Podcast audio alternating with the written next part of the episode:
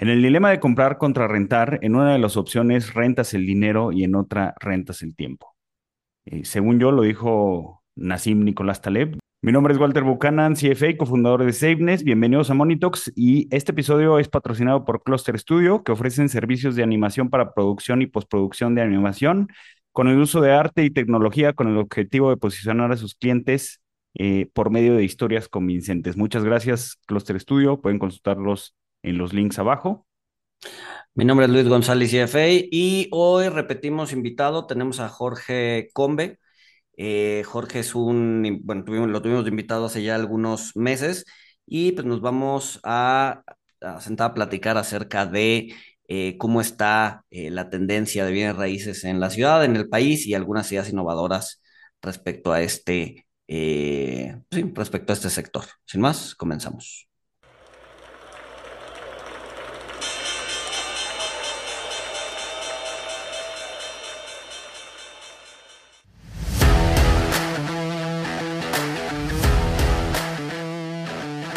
Monito, el otro lado de la moneda. Y bueno, Jorge, pues mil gracias por acompañarnos otra vez a hablar de, real estate, que creo que están pasando cosas pues bastante interesantes y que a mí me dan mucha curiosidad en México y en el mundo. Y creo que pues sería, sería bueno empezar preguntándote cómo están afectando las, las tasas altísimas al mercado de real estate, porque o sea, tanto en Estados Unidos, pues ya tienes las tasas de, hipoteca arriba de los cap rates y aquí en México también. Aquí en México, eh, lo que me dijo Monopolio, tu, GPT de real estate que desarrollaron en DD3, me dijo que el cap rate de la colonia Roma es de 5.3 y cap rate Ciudad de México ex colonia Roma es de 5, más o menos. Este, y ahorita tenemos las tasas al 11 y medio. Que bueno, antes, antes digo, valdría la pena que después de esa pregunta nos platiques un poco de, pues de, este chat que tienes para, para investigar ¿no? el, el, bienes raíces alrededor de México. Pero bueno. ¿Por qué no arrancamos, si quieren, contándoles un poco lo que hicimos con este chat y lo que estamos haciendo, tratando de integrarnos en lo que está pasando ahorita con, con, con innovación y con lo que tiene que ver con inteligencia artificial?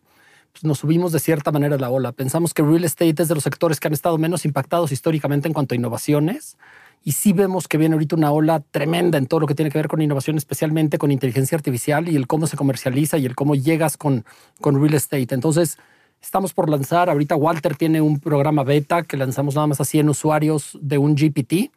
Y un GPT significa que en tu WhatsApp tienes un chat de monopolio y le puedes preguntar lo que tú quieras, ¿no? Digo, algunas de las preguntas que le puedes decir es cuál es la plusvalía en la colonia Cuauhtémoc, cuánto vale un departamento de una recámara en La Juárez, me puedes enseñar las mejores oportunidades que tengas en Lanzures. ¿Y qué es lo que hace nuestro, nuestro GPT? Convierte esto en un prompt, después este prompt lo busca dentro de nuestro database y nuestro database al final lo que tenemos es, tenemos el 100% de la oferta de los inmuebles que hay en México o el 95% de la oferta que hay en México.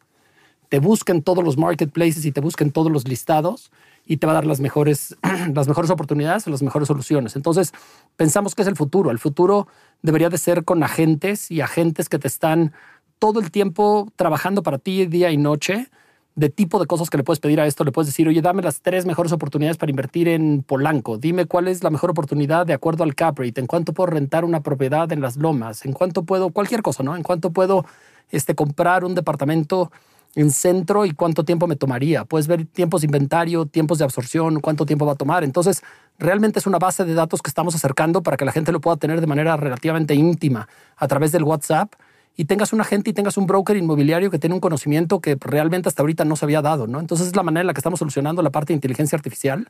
Walter ahorita, y dándole preámbulo a la pregunta que me decía, él citaba que nuestro, nuestra inteligencia artificial está viendo que los cap rates en la colonia Roma están en el 5.3, toda la Ciudad de México, si lo viéramos, es el 5.1. Digo, para recordarle aquí a la gente, el cap rate sería cuánto me queda de flujo neto o flujo operativo neto después de que pago los, los, gastos, cuánto me queda cuando rento una propiedad. Entonces, ¿qué significa un cap rate del 5.3%? Significa que si yo compré una propiedad en 100 pesos, me queda al final del año 5.3 pesos. Y aquí es donde está interesante con la, con la comparación que hacías, porque tasas al 11, 25, 11 y medio contra un cap rate del 5.3, pues no da.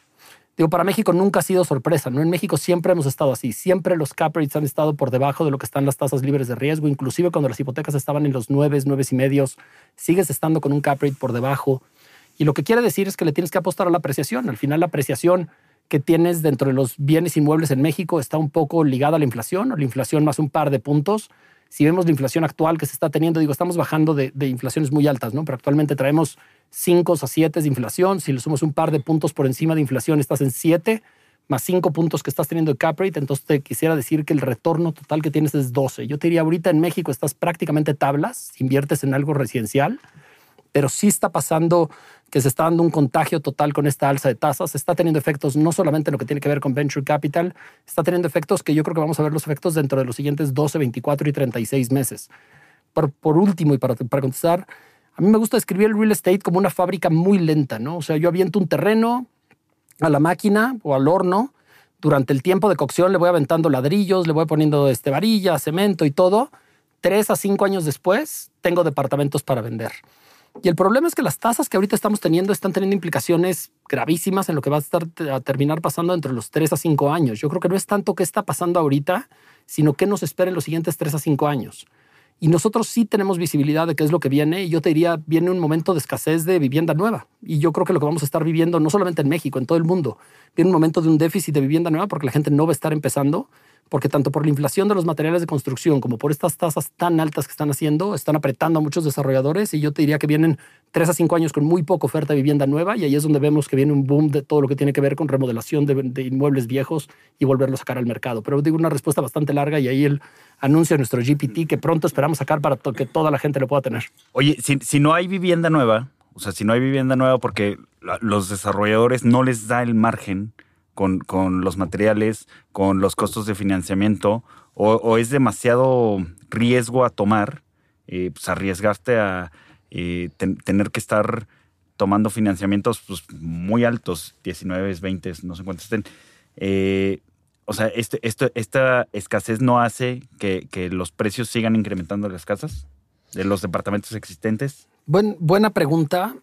Yo creo que, que sí vamos a ver que se va a cerrar un poco la brecha. Parte de lo que ahorita tenemos en México es que tenemos muchísimo gap entre lo que vale un departamento nuevo y lo que vale un departamento usado. Digo, en estas zonas que ahorita estabas tú mencionando, pero en la Roma Norte, el promedio de un departamento nuevo está entre los 95 y hasta los 100 o 105 mil pesos metro, mientras que un departamento usado probablemente puede estar en los 50, 55 mil, 60 mil. Entonces, creo que es de las muy pocas ciudades, Ciudad de México, donde traes un efecto en donde hay un 40%, casi 50% de descuento entre nuevo y usado. En parte tiene que ver con que traemos todo este bagaje de lo, que, de lo que nos ha pasado en cuanto a temblores y en cuanto a cómo está la estructura de los diferentes departamentos. Pero yo a eso me refiero de que sin duda viene un boom de todo lo que tiene que ver con vivienda usada y de cómo se va a cerrar este gap.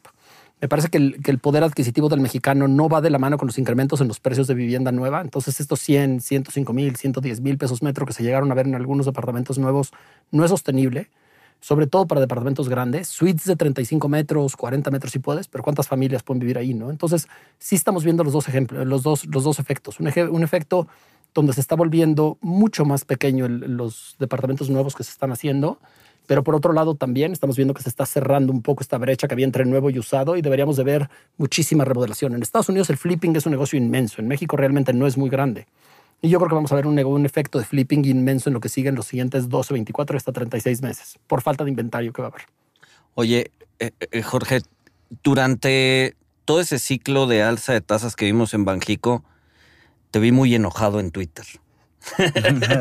Platícanos al respecto, porque sí, como que no, no te gustaba que la tasa. ¿Y es, ¿Y es justo por esto? ¿Porque los márgenes están comprimiendo? Yo creo que par, par de cosas, Luis. Y bueno, ahí tuve algunas discusiones con usuarios de Twitter y bueno, es padrísimo en eso Twitter, ¿no? De que puedes interactuar con gente y como es anónimo, mucha gente se pone también muy enojada y luego se lo toma personal y empiezan a hacer aseveraciones políticas. Esto no tiene nada que ver con política, pero al final lo que sí tiene que ver es con que me parece este, y, seguramente la Junta está viendo algunas cosas que nosotros no vemos, pero juzgando desde afuera, por lo menos lo que estamos viendo es que la Junta está teniendo decisiones en donde simplemente están sacando con un lag contra lo que está haciendo Estados Unidos, pero copiando la decisión monetaria de lo que está haciendo Estados Unidos y siendo extremadamente agresivos. Nosotros tenemos, aparte del fondo hipotecario, tenemos fondos también de deuda que apoyamos a pymes y que le damos. En México los bancos prácticamente no prestan porque es tan, tan, tan buen negocio el simplemente tenerlo en CETES, en donde gran parte del dinero está invertido en CETES, captas, no le pagas nada a la gente. Entonces, por depósitos a vista, los tres o cuatro principales bancos, las tasas que pagan es menos del 2%. Subes las tasas al 11%, pues estás teniendo nueve puntos, ¿no? no sin tomar riesgo, prestándole al gobierno, prestándole a Pemex, entonces nadie presta. Nosotros sí sacamos un fondo donde le prestamos a las empresas, entonces tenemos muy buena sensibilidad. También con nuestros modelos podemos estar viendo cómo les está yendo a las empresas, cómo están los flujos. La realidad es que no da. Cuando volteas a ver la economía mexicana, pues no dan ROEs del, o sea, y ROE significa lo que ganan los accionistas por las inversiones. Si le prestas en un TIEMA 5, ahorita son 16%. ¿Cuántos proyectos te dan consistentemente 16%? Bien poquitos. No hay tantos proyectos que te den 15 a 16%. Me parece que estamos viendo un overshooting. Me parece que todo el mundo, la salida de COVID de todos los bancos centrales fue duplicar prácticamente el, efectivo que hay. Digo aquí, parafraseando lo que, lo que decía Milton Friedman, pero la inflación es un, es un efecto prácticamente monetario en el sentido de si yo el día de mañana tenemos 100 pesos en circulante en todo México, el día de mañana yo mediante un helicóptero inundo y meto otros 100 pesos que se distribuyen igual, la inflación va a ser de 100%, ¿no? Todos somos el doble de ricos. Y me parece que es lo que hicieron en COVID. En COVID básicamente lo que hicieron fue inyectarle dinero a la economía, imprimiendo dinero a lo loco. En Estados Unidos prácticamente se duplicó o poco más que duplicó del dinero que había en circulante. Y regresando a mi ejemplo de si con un helicóptero yo hago que lluevan billetes y duplico el nivel del circulante, pues va a haber inflación del 100%, que es lo que estamos ahorita viendo. Va a haber inflación del 100%, va a tardar en absorberse este 100% de este dinero que imprimieron los bancos centrales, no sé si de manera responsable o irresponsable, pero ahora el problema que tiene es, la inflación va a estar, porque la inflación hasta que no se absorbe este, este efecto monetario que se tuvo mediante el incremento del M2 o de la base circulante más depósitos de corto plazo, se va a dar. Pero ahora estás ahorcando la economía, porque aparte de estar haciendo eso, estás subiendo las tasas en el 11.50 y estás ahorcando aparte en lo, en lo peor que tienes, porque es ahorcar a las empresas medianas, que son las que no tienen acceso a la liquidez.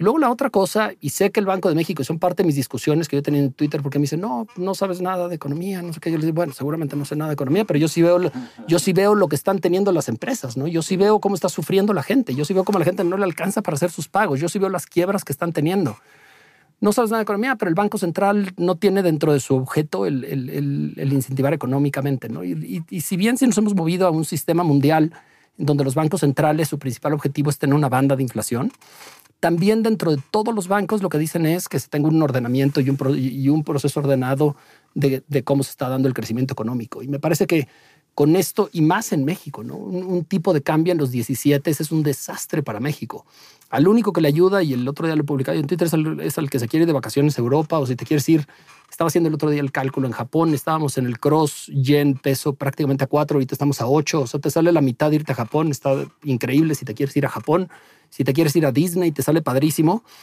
Pero la economía mexicana no es una economía de viajeros. La economía mexicana somos manufactureros en gran parte. Cuando ves la balanza comercial mexicana, si le quitas petróleo, también nos conviene la exportación, nos conviene que estemos nosotros exportando, nos conviene la inversión extranjera directa. Lo que anunció Tesla es un golazo, pero necesitamos a 50 Teslas.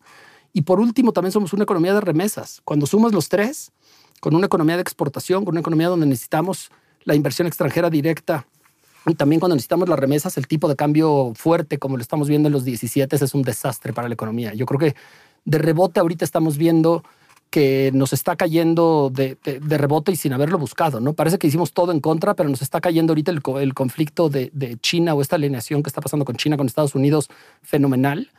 Todo debería de regresar a este término de marketing que, que sacaron nearshoring, pero bueno, que, está muy de boga y muy de moda. Simplemente lo que, lo que significa es los centros de, de producción cada vez van a estar más cerca de los centros de consumo el principal beneficiado debería ser México, porque ya no hace ningún sentido el que lo estés produciendo dentro de China pero lo que es tristísimo y la gente se pone feliz por no, ya llegó Tesla y no sé qué. No, no, no es la llegada de Tesla. Estamos creciendo este año 2,5%. Deberíamos estar en una economía con todo lo que se está haciendo. Deberíamos estar en una economía creciendo 5, 7%. Deberíamos estar en el Mexican Moment, ¿no? Y parece que nos estamos apenas y defendiendo tenemos una economía también bipolar completamente. Cuando ves el norte del país, toda la franja norte del país relativamente bien. Cuando ves el centro y cuando ves el sur, es un desastre todo lo que está pasando. Entonces vemos la historia de dos Méxicos, pero la historia de dos Méxicos deja muchísimo que desear contra lo que deberíamos estar haciendo. Y para empezar, un tipo de cambio más débil que debería estar entre los 20 y los 22 este, pesos por dólar sería fenomenal para todos. Sería fenomenal para traer más inversión, sería fenomenal para exportar más y sería fenomenal para que la gente que está mandando remesas y que es la base de la pirámide pueda también tener este incremento en sus ingresos. Oye, o sea, mencionas, pues mencionas que hay tres países diferentes prácticamente. O sea, el norte, el centro y el sur, muy diferentes. Eh, mencionas, también mencionaste que los, los precios de departamentos nuevos pues no, no van a la par con el poder adquisitivo de la gente. Eh, aquí, aquí, pues, ¿tú, tú, tú qué ves que resolvería esto? Digo, aparte del flipping, o sea, ¿qué se necesita? Se necesita, este, ni siquiera flipping, tirar todos los edificios viejos y hacer edificios de 50 pisos, de 90 pisos, no antes, sé. Antes, ¿qué es flipping?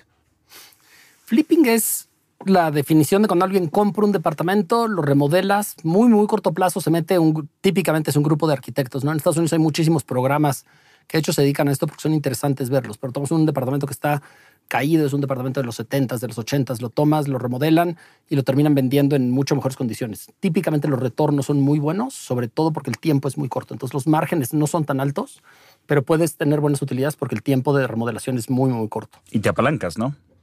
Hay de los dos. En México yo creo que es muy difícil apalancarte para esto. En Estados Unidos sí hay fondos que le prestan nada más a flippers. En México yo creo que es muy difícil. Ok. Pero regresando a la pregunta, o sea, el, construir más vivienda, o sea, donde hay cosas viejas, o sea, demoler y construir más hacia arriba, o sea, densificar la, la pues densificar Ciudad de México, eso resolvería el problema y eso eh, al menos mantendría el precio de vivienda para que el poder adquisitivo se ponga a la par? Yo creo que, y aquí dando la perspectiva global, cada país es diferente y regresando nada más para que todos entendamos el beneficio y la belleza de lo que es estar en México. Cuando ves México, en México somos ahorita 123, 124 millones de personas. Deberíamos de tocar a lo mejor ligeramente abajo de los 150 millones de personas cuando sea 2050 y luego decae ligeramente, estamos arriba de 130 para el 2100. Eso significa que la demanda de vivienda de aquí hasta el 2070 va a aumentar, porque es la formación de nuevos hogares. Entonces en México tenemos asegurado que de aquí al 2070 tenemos formación de nuevos hogares. Estados Unidos no decrece su, su población, sobre todo por inmigración, que van a tener mucho de Centroamérica y mucho de México de aquí, de aquí al 2100. Cuando ves la otra parte de la moneda, que es Europa y Asia, tienen un broncón, ¿no? Tienen la bronca donde se les está contrayendo la economía, donde se les, está contrayendo, perdón, la población Asia y algunos países, Japón se va prácticamente a la mitad, tiene una reducción del 40-45%. Japón tiene, Japón tiene el mismo número de personas que tenemos nosotros ahorita, pero se reduce en 40-45%. Cuando ves cuánto es Japón en el 2100, va a ser la mitad de la población de México. Entonces, primero veamos que estamos en un país extremadamente afortunado de lo que estamos teniendo demográficamente. La, segundo beneficio que tenemos es que la formación de los nuevos hogares continúa siendo en niveles muy, muy buenos y tenemos una clase media, clase media baja que está creciendo y, y que va a estar surtiendo toda esta mano de obra. Ahora, ¿qué tenemos que dar? Tenemos que crear dos cosas. Tenemos que crear condiciones propicias para que esta mano de obra pueda prosperar y pueda continuar y para que tengamos un ingreso de GDP per cápita que siga aumentando, pero tenemos que dar también condiciones en donde puedan ya sea ahorrar y patrimonio o vivir dignamente. Me parece que ahorita contamos con un déficit de vivienda altísimo a través de todo México. El problema que tenemos en el déficit de vivienda es que no es parejo. Sobre todo el déficit de vivienda se sigue dando en la vivienda que está para, los, para la gente que menos tiene. Entonces, cuando ves la vivienda económica y la vivienda social, el problema que terminas teniendo con esto, Walter, es que es muy difícil que puedas cerrar esta brecha porque los precios que estás teniendo para este tipo de vivienda, que son viviendas de 300, 350 mil, 400, 450 mil pesos, terminan siendo muy bajos. La gente que ya podía con Infonavit comprar estas casas, prácticamente todos están ya afiliados con alguna casa, entonces te queda mucho del mercado informal y de la nueva gente que está llegando. Es una brecha que no se va a cerrar de corto plazo y lo que necesitamos es repensar cómo es toda la política de vivienda para que las casas que van a estar comprando la gente no estén a dos horas ni a tres horas. Mundialmente la vivienda es uno de los principales potenciadores para que la gente genere patrimonio y para que puedas ahorrar a través del tiempo. En México me parece que le hemos quedado mal a la gente. La gente que compró a dos horas, a tres horas de, su ciudad de trabajo es un desastre. Cuando tienes que estar dos horas en un transporte público para llegar a tu lugar de trabajo, dos horas para regresar de tu lugar de trabajo y te pasaste cuatro horas de tu día simplemente en transporte que te terminó costando caro, te asaltaron, te pasó de todo y no viste a tu familia, es un desastre de, social lo que termina pasando Y por eso estas ciudades satélites se terminan volviendo después en algunos polos tanto, de inseguridad como de narcomenudeo, como de la gente empieza a buscar segundas oportunidades. Sí me parece que tenemos que repensar el cómo estamos haciendo esta, este, esta vivienda. ¿Tengo la solución? No, porque es un problema también de poder adquisitivo. Porque el otro problema que tienes como en Ciudad de México es que necesitas vivienda de millón de pesos, millón y medio de pesos para que la gente pueda vivir. También en Monterrey no hay tantos lugares que den para eso, simplemente por el encarecimiento que tiene el terreno y también la construcción vertical que se ha encarecido muchísimo con los costos de construcción. Pero me parece que sí se debería de pensar en soluciones que sean participaciones tanto público y privadas, en donde el gobierno de alguna manera los incentivos y los subsidios que estaban dando y las inversiones en infraestructura que tenían para que pudieras llegar al Zumpango y a los Huehuetocas, donde terminan invirtiendo miles y miles de millones de pesos simplemente en carreteras y en subsidios de transporte, sería más fácil darle un subsidio para la vivienda, para que este mismo subsidio de la vivienda y construir centros que estén apegados a las ciudades más que estar estas dos o dos horas y media. No es fácil porque necesitas coordinar a tantos actores, pero me parece que eso sería muchísimo mejor fuente para poder hacer que la gente pueda ahorrar. Y ahora, y, pero, por ejemplo, los últimos cinco años, en ese sentido, subsidios, eh, apoyo del gobierno, ¿no los hemos visto de crecer? O sea, no, no, no, no vamos para atrás. Yo creo que vamos para atrás en varias cosas. Digo, ha habido algunos intentos recientes del gobierno de la Ciudad de México, más específico, en tratar de apoyar lo que tiene que ver los tiempos de la vivienda. Lo que se terminó convirtiendo en algún momento en la historia en algo malo es que los tiempos para poder sacar permisos, licencias o cualquier otra cosa que querías hacer eran larguísimos. Y al final, lo que el gobierno se está terminando de dar cuenta ahorita es que los tiempos se traducen en precio. Al final, el desarrollador le tiene que trasladar los gastos financieros y los gastos de tener estacionado un terreno durante mucho tiempo al comprador final. Entonces, una manera de abaratar los terrenos tiene que ver con edificaciones rápidos. Nos parece que, gobierno, que el gobierno de la Ciudad de México va en el camino correcto. Han estado sacando muchas políticas que tienen que ver con el corredor reforma, por ejemplo, para que puedas hacer la edificación mucho más rápido y tengas que notificar para empezar a hacer las notificaciones. Me parece que van en el camino correcto, pero sí tomó algo de tiempo para que llegáramos a eso. ¿Qué sería genial? Y nosotros no somos desarrolladores, nosotros a lo que nos dedicamos en DD360 financiamos a desarrolladores. Al día de hoy, Traemos una cartera de casi 12 mil millones comprometida.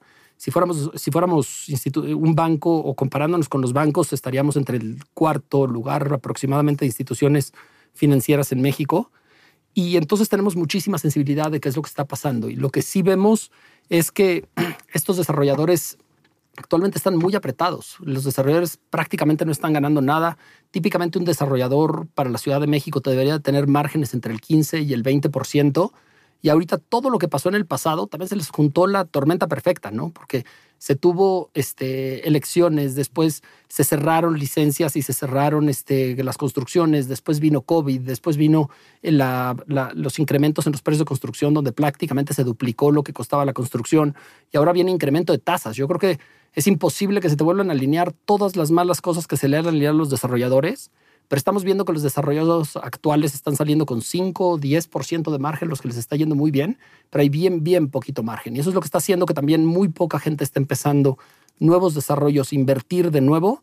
Y es lo que va a llevar a lo que yo decía al principio del programa, ¿no? Donde sí vemos que hay una escasez de vivienda que viene en los siguientes 3 a 5 años y donde vamos a tener que suplirla probablemente con vivienda usada. Regeneración. Oye, Jorge, también en, provincia, no, sé si tú has escuchado que otra forma en la que invitan a la gente a ahorrar y a participar en real estate, eh, pues es mediante, pues sí, mediante inversiones en, real estate, en casas campestres o en casas que están eh, pues ubicadas muy a las afueras de la ciudad. Eh, esto ha sido muy popular en Mérida con terrenos en el Bajío, eh, hay, empresas en específico y les, o sea, en el centro comercial te abordan y te dicen, oye, paga tu, casa este, campestre, vas a estar pagando 5 mil pesos al mes. Eh, yo me imagino, yo no sé, desconozco, pero me imagino que los que están haciendo es que tienen un terreno de un peso, donde a lo mejor no hay mucha infraestructura, te ponen una casa, te la financian a pagos chiquitos y como Electra, y pues al final lo que a ellos les costó un peso, te lo terminan vendiendo en 10 o en 100. Este, pero mi, mi, duda es, eh, no, no, será una, pues una trampa de pobreza esto, porque van a ser eh, casas muy alejadas de la civilización, van a terminar abandonadas, ciudades fantasmas, no van, o sea, realmente no se va a generar la plusvalía proyectada para la gente que está queriendo participar y ahorrar en real estate. ¿Cómo, cómo has escuchado de estos proyectos o no? En, en, específico, estos que mencionas, que son de pagos tan, tan, tan bajitos, no. Hace poco tuve, el beneficio de ir a Torreón, por ejemplo. Torreón es, impactante lo que está pasando, ¿no? O sea, en Torreón creo que lo que más se parece es a Miami en, en el 2006-2007. Vas y ves macrodesarrollos donde no hay ni una casa construida o dos casas construidas, pero está todo vendido y toda la gente lo compró con gente que está ahorrando a través de los terrenos. ¿no? Entonces, no, no son pagos tan bajos como lo que tú estás diciendo. ¿Qué es lo que hacen el desarrollador del macrolote? Lo que él hace es especula con la tierra, lo compra la tierra, entonces es tierra que vale muy, muy poco porque está fuera de las ciudades. Vende los macrolotes bajo la promesa de que va a estar vendiendo este, casas después y con eso, dado que los terrenos típicamente cuestan entre un 7 o hasta un 15% de lo que sería la, la edificación, con un pago muy chiquito puedes asegurar tu terreno. Y estoy hablando ahorita para casas rurales, ¿no? Si fuera un departamento, el terreno, la repercusión puede estar más en los 20, 25%. Pero, pero lo que terminan haciendo es te aseguran de que tú vas a tener tu, tu lote para poder construir tu casa cuando quieras. Y es un poco como una venta a plazo. Te están vendiendo el 10% de lo que cuesta el total, que es el terreno de una casa. Entonces, una casa que va a terminar costando un millón, probablemente la parte proporcional del terreno son 100 mil pesos, que sería el 10%. Te dicen, págame estos 100 mil pesos, entonces a lo que fuera, dos años. Y entonces ahí están los 5 mil pesos que tú estás diciendo. Y la gente ya tiene su terreno. Y ya que tiene su terreno, lo utiliza el terreno para poderlo dar de, de, de, como si fuera el enganche para poder empezar con la construcción. Yo creo que bien aplicado es, pues sí puede ser un método de ahorro. Me parece que cuando se utiliza para especulación diciendo que se van a vender, hay que regresar a los fundamentales. Hay que ver si la gente realmente va a vivir ahí. Lo que yo vi en Torreón fue una locura, ¿no? O sea, vi casas y casas y casas y casas. No sé si demográficamente Torreón y sobre todo para casas caras, ¿no? Aguanta para tantas casas caras. Yo creo que si se utiliza para vivienda que está bien ubicada y es un método de ahorro para que vayas pagando sin que tengas que estar apalancado desde un principio y es un método de ahorro, me parece que puede ser algo razonable y algo bueno. Si es para especulación y es para la gente para traerla bajo prometerles de que van a duplicar su dinero, triplicar su dinero, me parece que eso sí está muy riesgoso. ¿Y eso solo está pasando en Torreón o también lo ves en otras ciudades? No, yo platicaba de Torreón más anecdóticamente, la realidad, pero creo que sí hay varias ciudades que tienen esto parecido, ¿no? Y, digo, Torreón es un ejemplo donde hay muchísima riqueza por todo lo que hay de empresas que están ahí en, toda la laguna y todo lo que tiene que ver con, con, empresas. Entonces hay más dinero que gente y por eso mucha gente termina ahorrando en real estate. El mexicano, acuérdate, Luis, que, que tenemos este sesgo en donde nos gusta ahorrar, ya sea en dólares en real estate, ¿no? Nos fue mal históricamente en todo. La gente que invirtió en la bolsa en el 87 los limpiaron, se quedaron con absolutamente nada. Las otras han sido, hay muy pocas empresas públicas, la gente no invierte en bonos, cuando invierten en bonos también ha habido muchísimos que, gente que la limpian completamente. Entonces, no tenemos un mercado desarrollado ni de inversión en bolsa ni de inversión en, deuda. Y al final lo que nos educaron es pues, dólares o, real estate. Los dólares se llevaron un guamazo en el, en, me parece que es 82, 83. El gobierno termina también cambiando las cuentas y los depósitos que tenían en dólares a los mex dólares donde tú tenías mil dólares y te dijeron, no, no, ahora tienes mil mex dólares y, ya son pesos. Y creo que desde entonces pues, el real estate ha emergido culturalmente como una de las mejores maneras de ahorrar. Entonces me parece que sigue siendo muy bueno todos los ladrillos. Tienen muchísimas cosas positivas. El primero es que tienes la plusvalía, se puede acumular, esa, es apalancable, entonces puedes ir construyendo de cierta manera a través del tiempo pero sí hay que tratar de ver que tenga plusvalía. Lo que es más importante es que alineemos en dónde debería de estar la plusvalía, dónde deberían de ser los buenos centros para estar construyendo, para que de esa manera la gente realmente pueda construir el patrimonio. Y con esto de, ver dónde, dónde vas a construir, dónde, dónde va a estar la plusvalía, o sea, esto está, esto está relacionado con la densificación de las ciudades, porque me, me comentaba Paco, o sea que si bien la Ciudad de México es una de las ciudades más densas del país, comparado con Brasil o otras ciudades, eh, no, no es tan densa. Eh, o sea que pues, la, densidad es que la ciudad ya no crezca hacia afuera, ¿no? sino que crezca todo, todo vertical. Eh, ¿Esto cómo lo ligas tú con la, con la plusvalía y ver dónde haces estos centros? Sí, no, no, no tengo el dato de habitantes por, por kilómetro cuadrado, que me parece que es el dato con el que se mide la densidad de las diferentes ciudades. El lo que hicimos nosotros, que fue muy interesante en D360, parte de nuestro equipo de análisis, tratamos de predecir qué eran los principales drivers con los que tú podías predecir qué le iba a pasar a cierta zona. Lo hicimos este análisis para todas las colonias. Estoy hablando ahorita de Ciudad de México. Y lo que nos encontramos cuando tratamos de explicar el precio futuro, que hubiera explicado el precio futuro de las colonias y tratando de hacer un backtesting hacia los últimos 15 años, no encontrábamos un factor. Y entonces lo que empezamos a hacer, empezamos a clusterizar o empezamos a tomar diferentes colonias separadas para ver si eso nos, ayudaba a explicar. Estuvo súper interesante que al final lo que pudimos identificar es que en la Ciudad de México ha habido tres polos que han sido los polos de atracción, que son los, déjame los llamo los leading indicators, ¿no? Los que van liderando los precios por la colonia. Y todos los demás, la manera en la que me gusta explicarlo es como si aventaras una piedra en un lago, entonces se hace el hoyo y luego se van dando estas olas alrededor de, las, colonias que están contiguas a las que ahorita voy a decir.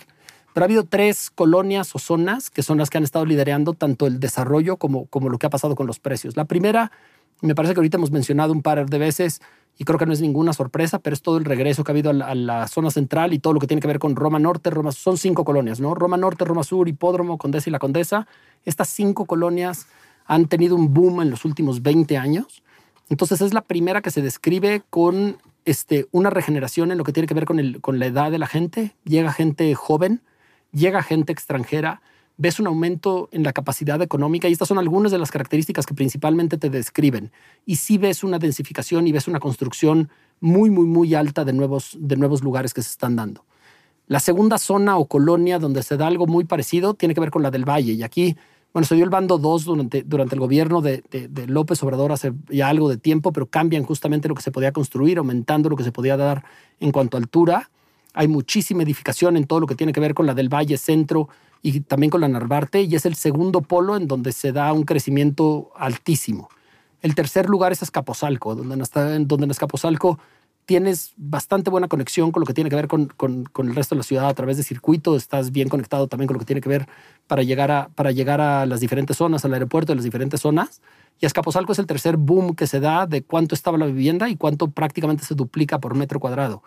Y después empezamos a ver cómo se dan estos contagios en donde ya que se dio, por ejemplo, en la Roma Norte, empiezas a ver cómo se empieza después a contagiar hacia la doctores, ¿no? Y traes un lag de entre 3 y 5 años que se empieza a dar. Entonces la gentrificación es bastante explicable cuando lo empiezas a ver cuando la gente quiere vivir cerca de los polos donde trabaja, cerca de las comunidades. La gente, seguimos siendo los seres humanos, gente que queremos ser este, sociales, donde queremos estar cerca del restaurante, cerca de los parques y si ves cómo después estos polos se van dando como olas donde se van expandiendo. Una vez más, el ejemplo de la Roma y la Doctores es un ejemplo perfecto, en donde sí puedes ver cómo se va dando. La Roma también con la Juárez empieza a tener efecto después a la, la Cuauhtémoc. Entonces vas viendo cómo se van dando estas oleadas hacia afuera y se puede ir prediciendo cómo se va dando. Sin duda viene una gentrificación. La gentrificación es algo que ha pasado a nivel mundial. Todas las principales ciudades del mundo han tenido un aumento en los precios del real estate. Cuando ves Nueva York, cuando ves Los Ángeles, cuando ves Tokio, cuando ves Londres, cualquier ciudad del mundo principal, el precio del real estate ha aumentado. No esperamos que vayan a bajar los precios del real estate. Al final de lo que estamos viendo, sigue, sigue habiendo una concentración de riqueza. La concentración de riqueza va a seguir por los siguientes 20 o 30 años. El sistema capitalista en el que estamos hace que se dé esta concentración porque simplemente la gente de los percentiles más altos siguen ganando más que las demás personas y una de las maneras en las que acumulan es a través de real estate. Entonces nosotros esperaríamos que sí, se va a seguir dando. Se va a seguir dando esta concentración, van a seguir aumentando y cada vez más gente, un poco lo que pasa en Nueva York, ¿no? Donde a poca gente le alcanza para comprar, pero mucha gente le alcanza para rentar hasta que después las rentas inclusive empiezan a subir. Pensamos que es un efecto que se va a dar en México. Estamos bastante optimistas de lo que debería de pasar en cuanto a precios de real estate en, en, los principales lugares de Ciudad de México. No pensamos que estemos viendo ninguna burbuja ni nada parecido. Y más con lo que está pasando actualmente con los precios de construcción, deberían de seguir subiendo los precios y mucha gente debería de seguir acumulando real estate. Hablas, hablas justo de la gentrificación, eh, pero no sé si estemos viendo como un segundo proceso en donde, a ver, generalmente la gentrificación se da de personas que ganan más ocupando lugares de personas que no necesariamente están en ese bracket de ingreso. O sea, sí se había visto, pero ahorita con nómadas digitales estás poniendo como un extra eh, personas, la clase, si quieres decir, la clase media de Estados Unidos, que gana más que la clase media de México. ¿Y cuál es el riesgo de que estos nómadas digitales desplacen o digamos que gentrifiquen de más, ¿no? Y, se vuelvan barrios ya ni siquiera accesibles para, para, el consumidor mexicano, ¿no?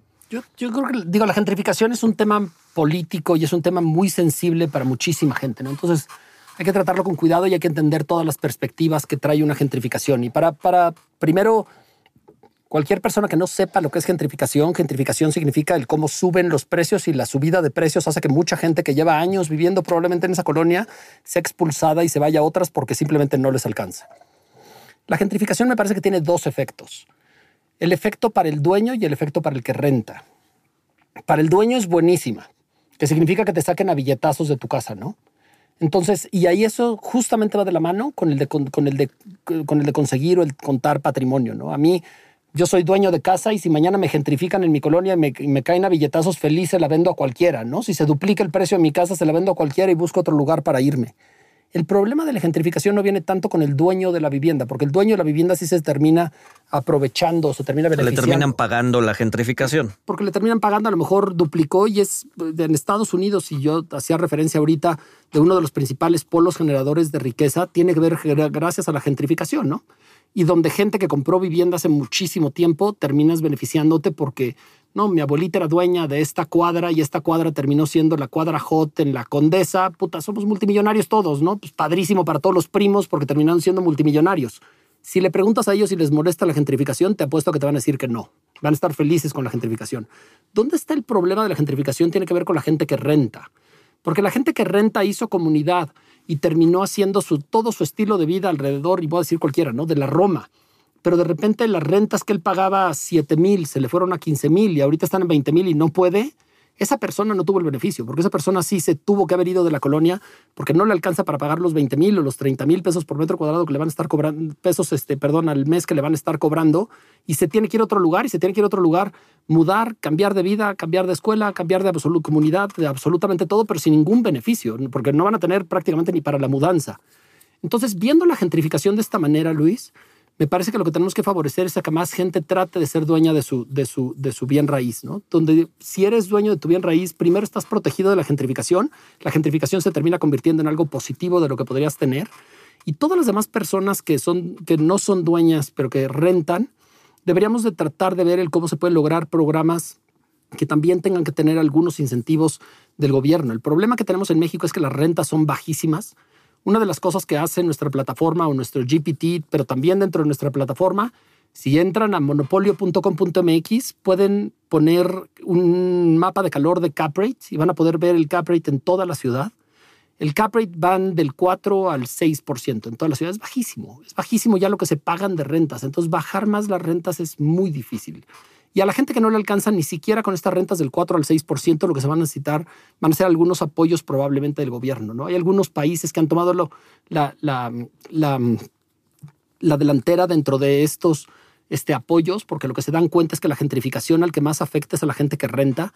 Entonces los gobiernos se terminan volviendo dueños de algunos edificios y de algunos proyectos inmensos. Creo que el, el, país más grande o el que lo tiene más desarrollado probablemente es Austria, en donde la otra vez estaba leyendo, pero casi el 80% de los edificios dentro de Viena son dueños del gobierno y el gobierno es el que les da precio relativamente subsidiado para que la gente pueda seguir viviendo y ni siquiera están mal visto, ¿no? Porque uno de los problemas sería, en Estados Unidos se daba un poco, ¿no? Donde si en Nueva York vivías en un project, eras como el, el feíto y no, no camines enfrente del project porque te van a asaltar y no sé qué, mientras que en otros países está visto completamente como normal, ¿no? Entonces yo creo que deberíamos de ver si se pueden copiar este tipo de proyectos. No sé si sea buena inversión o no del gobierno el, estar invirtiendo en ladrillos y en real estate. Trae toda la connotación de las cosas negativas de que el gobierno por lo general son malos operadores de cualquier tipo de negocio.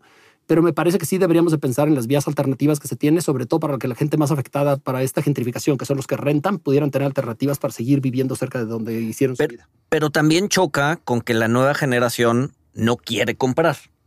¿No? Porque justo valoran esa flexibilidad de poder decir, ok, este mes me voy a, vivir a Ciudad de México, pero el siguiente mes estoy en Bogotá.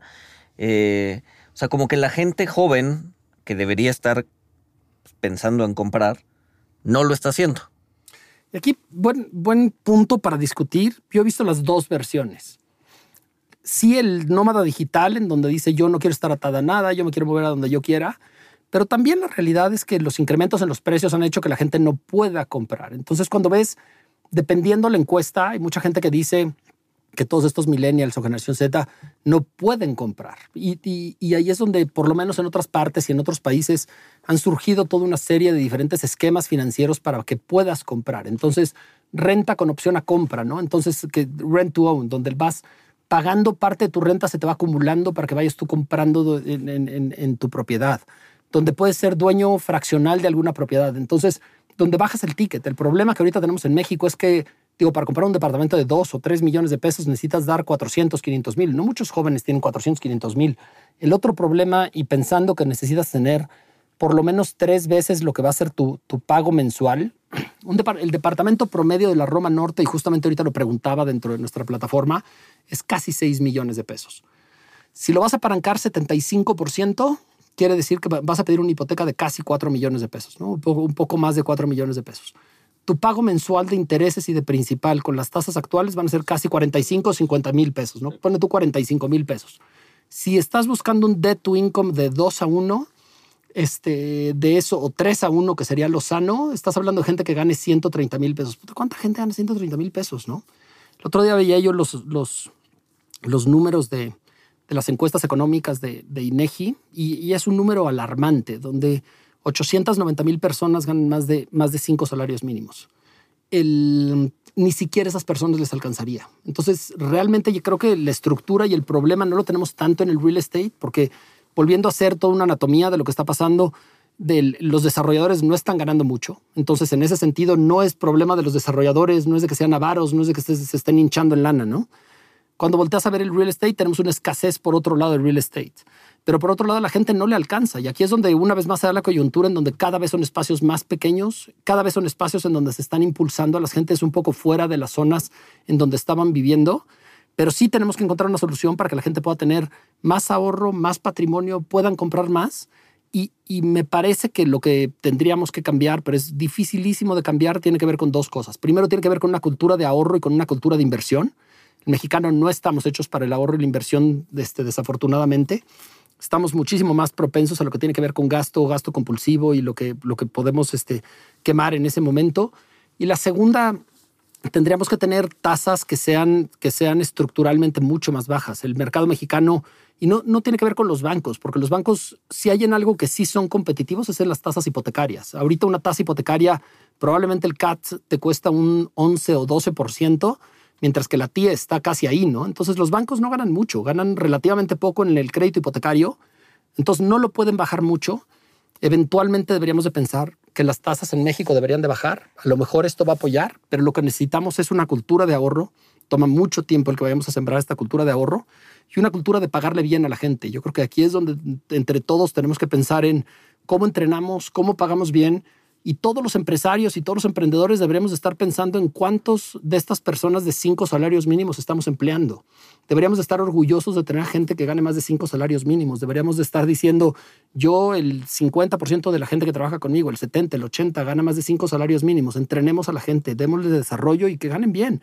Es la única manera en la que todos nos va bien. Yo creo que es una, es una culpa compartida que tenemos el todos el levantar al país y me parece que gran parte de eso tiene que venir mediante mejores salarios y incentivar a la gente y darle y darle este capacitación para que puedan desquitar este sueldo. No es regalar dinero, ¿no? Pero es dar capacitación para que lo puedan regalar. Digo, para que lo puedan y, y, realmente, o sea, a ver, eh, esta, esta concentración de riqueza y esta brecha no, no es algo nuevo. A lo mejor lo de los espacios pequeños y ciertas problemáticas sí, o sea, pero desde hace, o sea, Wilfredo Pareto eh, enunció la ley de Pareto en 1896 eh, y básicamente se dio cuenta de eso. O sea, el, 20% de los italianos tenía el, 80% de la tierra. Creo que más o menos sigue, sigue así esto, ¿no, Jorge? O sea, a mí como que me cuesta un poquito de trabajo. O sea, creo que eh, fraccionar las, las propiedades, que, la gente, que la gente pueda eh, tener rentas que después las pueda convertir en propias. O sea, creo que eso es muy bueno, creo que eso eh, pues va a aventajar mucho, pero creo que al final de cuentas termina siendo difícil romper las, las leyes de poder, ¿no? O, estas, eh, pues sí, estos desbalances que siempre han estado presentes. Yo creo que no, no podemos cambiar ni nosotros ni prácticamente nadie el sistema en cómo funciona el sistema capitalista. Y, Y haciendo referencia, y no me acuerdo si la vez pasada que estuve aquí con ustedes yo hacía referencia, pero también a Thomas Piketty con, con el libro del Capital del siglo Sí. XXI, ¿no? Pero de realmente cuando ves un estudio de largo plazo de 100, 200, 500 años, siempre con, bajo el sistema capitalista se da una concentración de riqueza. Y simplemente poniéndolo de otra manera, estamos haciendo un pastel, uno de los ingredientes gana el ROE, que es el 15, pero el pastel está creciendo al 3 o al 5 o a cualquier cantidad que tú quieras que crece el país. Pues alguien tiene que estar poniendo, ¿no? Para que se dé la, la ecuación, simplemente alguien tiene que estar poniéndolo y típicamente va con una pérdida del poder adquisitivo de la base de la población. Creo que por eso lo que tenemos que voltear, Walter, un poco es el, es el cómo se paga esta base de la población. No vamos a cambiar lo que gana la gente, lo que cuesta el capital. El capital se compite a nivel internacional.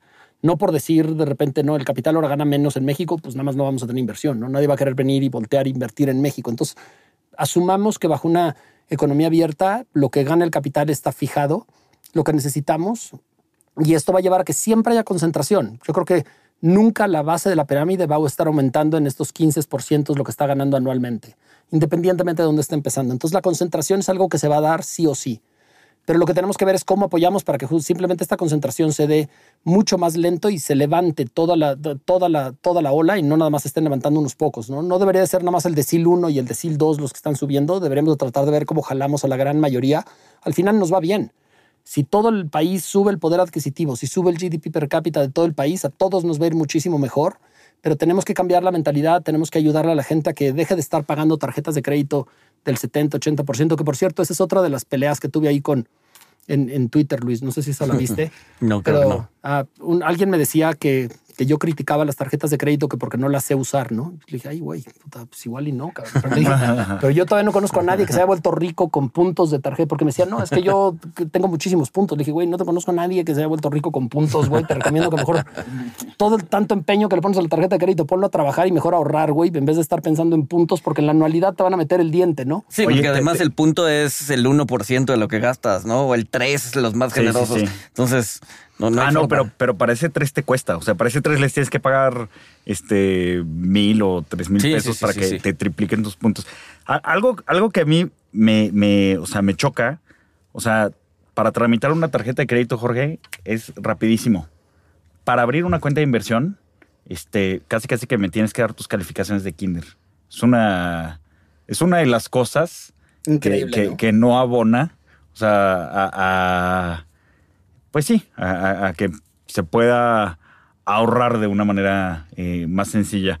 Este, pero bueno, Jorge, antes de terminar habl- hablando de, eh, pues sí, hablando de, de- la, fraccionar las propiedades, escribiste un artículo en Milenio eh, donde, donde tú ves las, las DAO como el futuro. Platícanos un poquito de esto, porque, eh, o sea, lo, lo- lo acabas de escribir, es reciente, aunque pues hem- hemos visto cómo se perdió el interés en, bueno, un poquito, no sé si vaya a resurgir en la, en la ola de tokenización, NFTs, etcétera, ¿no? Sí, y, y es difícil que nos dé el tiempo ahorita de describir lo que, lo que puse ahí, lo que yo creo que va a ser el futuro del real estate. Entonces invitaría a toda la gente y ojalá podamos poner ahí el link del artículo para que el que lo quiera lo pueda, lo pueda leer dentro de las notas del programa. Pero puesto en términos relativamente simples, una DAO pudiera ser un fideicomiso con términos ya preestablecidos de cuáles son las reglas de cómo nos vamos a poner de acuerdo. Entonces, voy, a llevarlo al extremo para que sea mucho más fácil de explicar. Pero imagínate que hay una, una entidad o un fideicomiso que compra toda la Roma Norte. Es dueña del 100% de los edificios de la Roma Norte. Si yo quiero rentar en la Roma Norte, yo le tengo que rentar a esta DAO. La, la DAO este ente me dice que la renta me cuesta 10 mil pesos al mes. Los meses que a mí me va bien, yo le puedo, en vez de pagarle 10 mil pesos, le pago 15 mil pesos. 10 mil se van a renta, 5 mil se van para que yo compre un porcentaje de la empresa. Los meses que me van muy bien, pago 30 mil, 10 mil de renta, 20 mil de ahorro. Este ahorro, si yo el mes 1 pagué 30 mil y me correspondían 10 mil, el mes 2, en vez de que me llegue mi renta de 10 mil, me va a llegar una renta de 9,980, porque simplemente esos 20 mil me dieron algo de retorno. Y entonces vuelvo a poner los 30 mil y ahora ahorré poco más. Ahora ahorré el 20 mil 20, ¿no? Y cada vez a través de compounding voy comprando un pedacito del total de los edificios. Va a llegar un momento en el que yo soy neutro entre lo que estoy pagando y lo que estoy recibiendo. Cuando me llegue mi siguiente renta de 10 mil pesos, probablemente los ingresos que tengo por parte de la DAO también son 10 mil pesos y me dirían felicidades, no tienes que poner nada, simplemente lo que recibiste es lo mismo que lo que estás pagando de renta. ¿Cuál sería la equivalencia? Sería que soy dueño de mi departamento. La belleza que tiene este esquema es que si hay una entidad que es dueña de todo y yo estoy rentando, yo soy miembro, yo tengo una movilidad inmediata, yo me podría cambiar de edificio inmediatamente. Y lo que es bueno es porque el real estate está desfasado de nuestras etapas de vida. Mientras que nosotros cuando nos casamos, cuando vamos teniendo hijos, cada vez vamos necesitando más real estate. Pero a la manera en la que yo necesito real estate, típicamente necesito más real estate que el que me alcanza. Y luego al final de la vida termina pasando exactamente lo opuesto. Cuando se van los, los hijos de la casa o cuando nos vamos quedando solos, necesitamos menos real estate. Y ese menos real estate significaría que a lo mejor yo estaba pagándole a la DAO 50 mil pesos, se van mis hijos de la casa, ahora necesito una vivienda en vez de 50 mil, de 20 mil. Inmediatamente que yo me voy a una vivienda de 20 mil, me vuelvo superhabitario. Al final la DAO se termina viviendo como mi pensión, se termina volviendo lo que me está diciendo para vivir. ¿Y qué es lo que significa? Que la gente nueva que va a querer vivir en la misma colonia me están tanto comprando puntos como rentando a mí en cuanto yo soy superhabitario. Me parece que estas ideas, y olvidémonos ahorita todo el tema de blockchain, que también es bastante político, la gente se lo toma muy, muy, muy en serio, simplemente un mecanismo en donde a través de membresías que pueden ser reguladas a través del blockchain, que es mucho más fácil, me permita ir ahorrando marginalmente para ir comprando puntos y que después de que llegue a cierto punto yo pueda ir, tener estos puntos como ahorros y así yo no necesite de una FORE, sino que la misma inversión que yo hice dentro de la DAO me está pagando rentas y también me ayuda para un ahorro. Me parece que esto pudiera ser el futuro o debería de ser el futuro. No sé en cuánto tiempo, pero yo controlo en dónde estoy y estas DAOs se terminan volviendo un poco como, como dice Balaji, cómo se terminan volviendo network states y donde son países o donde son organizaciones este, supranacionales o dentro de diferentes organizaciones o dentro de diferentes países pudiera existir, y yo en el artículo este, juego un poco con que exista la DAO Roma, ¿no? Y donde la DAO Roma tiene su propia moneda, cobra, las, cobra con monedas de la propia DAO, emite monedas de la propia DAO. Y mientras estoy en la DAO, yo puedo vivir con las mismas monedas adentro, puedo transaccionar con estas mismas monedas, me puedo mover y el ser miembro se termina volviendo casi, casi como un club de, de fútbol, ¿no? Donde la gente está apasionada con lo que está haciendo. Esta es una de las maneras que me parece creativas de cómo debería ser el futuro. No, no sé si se va a dar al 100% en un futuro, pero en un futuro yo creo que sí tenemos que ser creativos de cómo permitimos que la gente pueda cuadrar inversiones con sus regímenes de vida, de lo que vas necesitando a través del tiempo. Y lo más importante, yo creo que todos nos tenemos que volver responsables de nuestro ahorro, inversión, patrimonio para lo que va a ser un retiro y una vejez. No debemos de estar esperando que el gobierno nos va a dar absolutamente nada y entonces por eso necesitamos volver a empezar a ahorrar y me parece que esto de la DAO resuelve gran parte de los problemas. Bueno, me encantaría que fuera alguna, alguna de estos esquemas o alguna de estas variantes lo que se termina dando en el futuro para que todos podamos invertir, ahorrar y generar patrimonio y, y si esto es ligado al real estate, pues mejor, ¿no? Ahora, pero independientemente de la moneda que emite la DAO, eh, o sea, la idea puede, puede funcionar bajo los esquemas actuales legales, ¿no? O sea, puede ser un fideicomiso real en donde la gente puede ir comprando parte de ese fideicomiso o no. No, es un desastre porque tendrías que hacer que el fiduciario emita los suficientes certificados para que tú puedas, para que tú puedas este, cobrar las rentas en certificados y luego te tendrías que ir a pagar, entre, pagar una renta en certificados. Creo que es demasiado... No sería, o sea, no tiene la flexibilidad necesaria. No es tan práctico. o sea, podría suceder, pero no es tan práctico. Las reglas de un fideicomiso podrían cumplir exactamente con lo que hace la DAO. Los certificados es muy difícil que puedan igualar un token. Un token es, es infinitamente más flexible que lo que sería un certificado y no depende, sobre todo el problema que tienes aquí, Luis, o la, belleza que tienes con una DAO, es que ya está registrado cuánto vamos a estar emitiendo en monedas. Entonces las rentas es lo que se emite en monedas, la DAO siempre crece y al final la DAO conforme va teniendo nuevas monedas, que fue lo que estuvo emitiendo, las puede transformar en fiat, la DAO podría estar creciendo, podría, es hasta un juego corporativo, ¿no? Porque la DAO podría tener cada vez más dinero, podemos comprar nuevas propiedades, podríamos salir de la Roma, podríamos comprar un edificio en la Condesa entre todos. Ahora puedes empezar a rentar en la Condesa, podemos comprar una plaza comercial que esté junto y todos nos beneficiamos de la plaza comercial. Entonces me parece que es un futuro increíble, bien operado. Obviamente tiene muchísimos, este, muchísimos problemas para, en cuanto a la implementación y que nos pongamos de acuerdo todos en lo que tendrían que ser las reglas y cómo se dan las votaciones, cuánto es lo máximo que puedes acumular, cuánto es lo para que no se preste para abusos, ¿no? Pero me parece que podría ser este, extraordinario una emisión de algo así. Ya, claro. Sí, claro. Pues vamos a ver si o sea, sería muy interesante de verlo. Este, yo no, no sé si eh, a gran escala, eh, pues el, comportamiento humano eh, de, o sea, para el ahorro y para y para el consenso, que a lo mejor no se necesita el consenso de todos, este, pero pues bueno, ya, ya, ya lo veremos viendo. Igual y lo que nos cierra esto, Walter, es la inteligencia artificial. Yo creo que ahorita algunos de los modelos que nosotros estamos empezando a hacer con nuestra gente de, de- inteligencia artificial, nuestro grupo de inteligencia artificial, nosotros con fotos ya podemos calificar un departamento. Entonces, lo que lo, algunas de las limitantes que tenían esta DAO tenían que ver con cómo se toman las decisiones de qué renta se paga, dónde se invierte el CAPEX de mantenimiento, dónde no.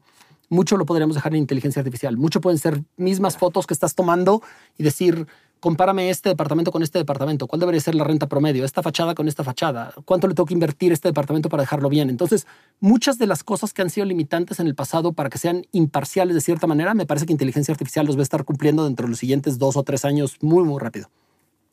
Ok, sí, sí, sí, ahí ya automatizas muchísimas cosas y ya no necesitas el consenso de eh, los colonos que platicábamos hace rato, ¿no, Luis? Sí, claro. Este, pues bueno, muy, muy interesante, Jorge. Eh, creo que pues tocamos puntos, puntos importantes eh, de, concentración, de cosas que están haciendo en, en Austria, cómo se le puede dar acceso a, la gente eh, a través de una DAO, a una fracción de una propiedad. Creo que también es importante que, pues, si bien estas cosas están lejos, pues bueno, una, una, uno de los beneficios de las tasas tan altas ahorita, pues es que la gente las puede, la gente que tiene ahorros, pues las puede, las puede aprovechar para tomar oportunidades después, ¿no? Este, no, no, no sé si quieran, si quieras agregar algo más, Luis o Jorge, algún punto que nos hay, que nos falte tocar. No, yo estoy bien. Creo que el- el, eh, hay que poner el link del, del, eh, artículo, Artículo, que escribió sí, Jorge. sí. Creo que está muy interesante. Y pues igual y en un futuro si empieza a caminar estaría buenísimo ver cómo vas y, cómo se va desarrollando esta idea. Nos encantaría. Ahora, de, la única cosa que yo aquí agregaría, Walter y Luis, lo que estamos nosotros haciendo en D360, queremos ver cómo le podemos empoderar a la gente para que, para que genere patrimonio. Y al final nosotros a lo que nos dedicamos es a, es a prestar. Nosotros le prestamos ya sea al desarrollador, le prestamos a la gente individual para que después pueda comprar mediante un crédito una propiedad. De la mano de esto hemos sacado la página monopolio.com.mx. Aquí invitaría a toda la gente que por favor se sume para verlo donde tenemos estimados de toda la vivienda de la Ciudad de México. Acabamos de abrir San Pedro, pero vamos a estar abriendo todo Monterrey, Guadalajara, Hidalgo y Cancún. Y lo que queremos es que la gente sepa cuánto vale su patrimonio. Entre más sé cuánto vale mi patrimonio, más decisiones puedo tomar de qué debo de hacer con él, cuánto debo de cobrar, qué debo de estar haciendo. Y es la primera parte en donde estamos tratando de empoderar a la gente para que pueda aprovechar su patrimonio. Lo segundo es cuando voy a comprar, si yo sé cuál es el fair value de una casa, yo también puedo ver qué es bueno, qué es malo para que no me vean la cara. Entonces es la segunda parte en donde queremos empoderar a la gente mediante mayores decisiones. Y al final todo lo que estamos buscando es que la gente pueda ahorrar y la gente pueda tener patrimonio. Si la gente construye patrimonio, sabemos que nos van a pagar. Si a la gente le va mal porque nosotros los, los forzamos o los obligamos a que pidieran un crédito muy caro o compraran una casa muy cara, nos van a defaultar, nos van a terminar fallando. Y al final el futuro está en empoderar a la gente me parece que todo lo que está pasando con inteligencia artificial y con todas las nuevas tecnologías es fantástico para regresar y democratizar gran parte de las cosas donde se había perdido, donde teníamos estos gigantes que, por llamarlo de cierta manera, se aprovechaban de la información imperfecta que había dentro de los mercados. Y aquí al revés, lo que queremos es empoderar a la gente, que nos vean como su aliado, construir una comunidad de gente que está pensando en ahorrar, en construir y en este mejor futuro tomar el control. Y ahí para eso estamos, digo, estamos tratando de innovar en millones de cosas queremos mediante monopolio el, el, que puedas tener muchas maneras. Entonces en monopolio vas a poder ver las oportunidades que estén 10, 20, 30, 40 y 50% abajo del NAV o del valor de mercado que nosotros esperábamos. Estamos sacando otra cosa que es otra manera de verlo para que tú puedas ver los listings, pero donde monopolio te va conociendo a ti probablemente más de lo que tú te conoces a ti. Entonces, mediante dándole like y, no like, nosotros vamos haciendo un modelo atrás de inteligencia artificial que va parametrizando más de 200 factores para que nosotros te digamos dónde deberías de vivir. Y por último, esta iniciativa de, de GPT, que lo que estamos haciendo es, creo que somos el primer chat a nivel mundial que le puedes hacer cualquier pregunta de real estate, donde tú le puedes preguntar cuál es el cap rate, dónde me recomiendas invertir Y la idea es llegar a que este chat se convierta en un agente inmobiliario personal para ti, donde te conozca mediante toda la historia y te pueda recomendar y te pueda decir, oye Luis, basado en lo que me has estado diciendo, acaba de salir esta propiedad, donde tú le puedes decir, oye, cuando salga una propiedad en Avenida Cuauhtémoc 174, que yo quiero vivir ahí, por favor avísame. Y está trabajando día y noche para ti. Nosotros no cobramos nada por este servicio, lo único que queremos es que la gente tome las mejores decisiones de inversión y cuando tomen las mejores decisiones y si necesitan un crédito, estar ahí para ellos. Entonces, bueno, cuando lo saquemos, hemos tenido ahorita muchísima gente interesada en probar este nuevo producto, lo seguimos refinando, pero estamos esperando que para la primera semana de julio hagamos un siguiente release donde se lo demos a más de mil personas y después para agosto estaremos pensando dárselo a todo México o a toda la Ciudad de México para que puedan tener un primer agente que les está trabajando para ustedes día y noche, buscando oportunidades de inversión y comparando cosas. Y nos encantaría que nos prueben y sean críticos, díganos en qué estamos bien, en qué estamos mal. La única manera en la que crecemos es si sabemos y corregimos, entonces sean críticos, díganos en qué cuando metemos la pata y trataremos de hacerlo lo mejor. La, ni siquiera se tienen que esperar al GPT, o sea, la página de, de Monopolio eh, a, mí se me hizo realmente impresionante. Yo no lo había eh, visto tanta información porque ya hasta incorporaste, acaban de incorporar información pública, ¿no? O sea, ya te metes, es como un Google Maps, te metes, te dice cuánto vale el edificio, cuánto valen los departamentos, eh, das clic en, la manzana, luego en el, en el edificio y ya te dice cuántos metros tiene cada departamento, cuál es el precio, cuál es el cap rate. Eh, de verdad está. Felicidades, Jorge. Está, está muy padre eso. Y pues bueno, gracias por habernos acompañado, Jorge. Mil gracias. Gracias a ustedes. Luis, mil gracias, Walter, gracias. Y bueno, gracias a todos los que lo escuchan. Y bueno, una vez más, pruébenos, critíquenos y crezcamos juntos. Saludos.